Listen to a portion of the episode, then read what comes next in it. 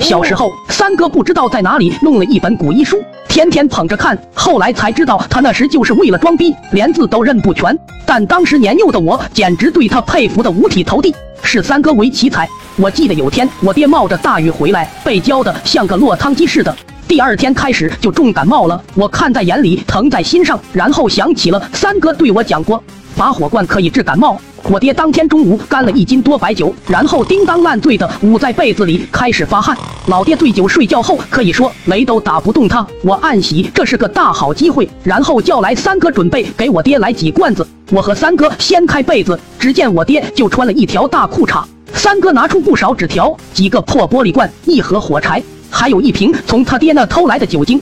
只见三哥装模作样的闭眼思考了一会，然后点燃了纸条，扔到罐子里。可他手一抖，罐子直接吸在了我爹脑门上。我先是一愣，然后满脸佩服的看着三哥。三哥也长舒一口气。我隐约的听他嘀咕着，没想到第一次竟然就特么的成功了。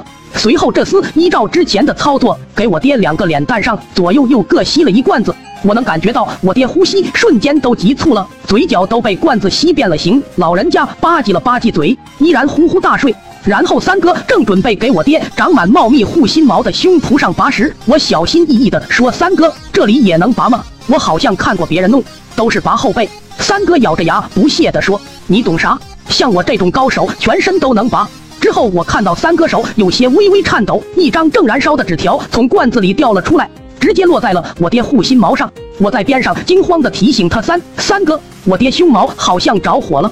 三哥呼呼吹着火苗，我在一边被吓得魂都飞了。三哥大骂一声：“看你妈呢，还不赶紧灭火，都特么快烧胡子上了！”我一激灵，慌乱的捡起旁边的一个水瓶就泼了上去。火燃的更旺了起来，被子都着了。我爹嗷一声从炕上蹦起三米多高，我这才想起那瓶是三哥带来的酒精。我爹跳下炕，开始原地跳踢踏舞，手不停的在胸脯划拉着，胡子散发着浓厚的了猪毛味。然后老爹便向院子里的水缸跑去，当时正值秋收，院子里堆放了很多干枯的稻草，在老爹的飞驰而过下，稻草纷纷熊熊燃起，而老爹也顺利的跳进了水缸。身上火罐不知道什么时候都掉了，脑门肿得如同鸡脚一样直立的挺着，两个脸蛋鼓得跟青蛙一样。邻居们见有火势，纷纷赶来灭火，而有惊无险的老爹却提着铁锹，满村的追着我们。那天村里不知情的人都吓坏了，纷纷大喊：“妈呀，瑞兽下凡来抓小孩了！”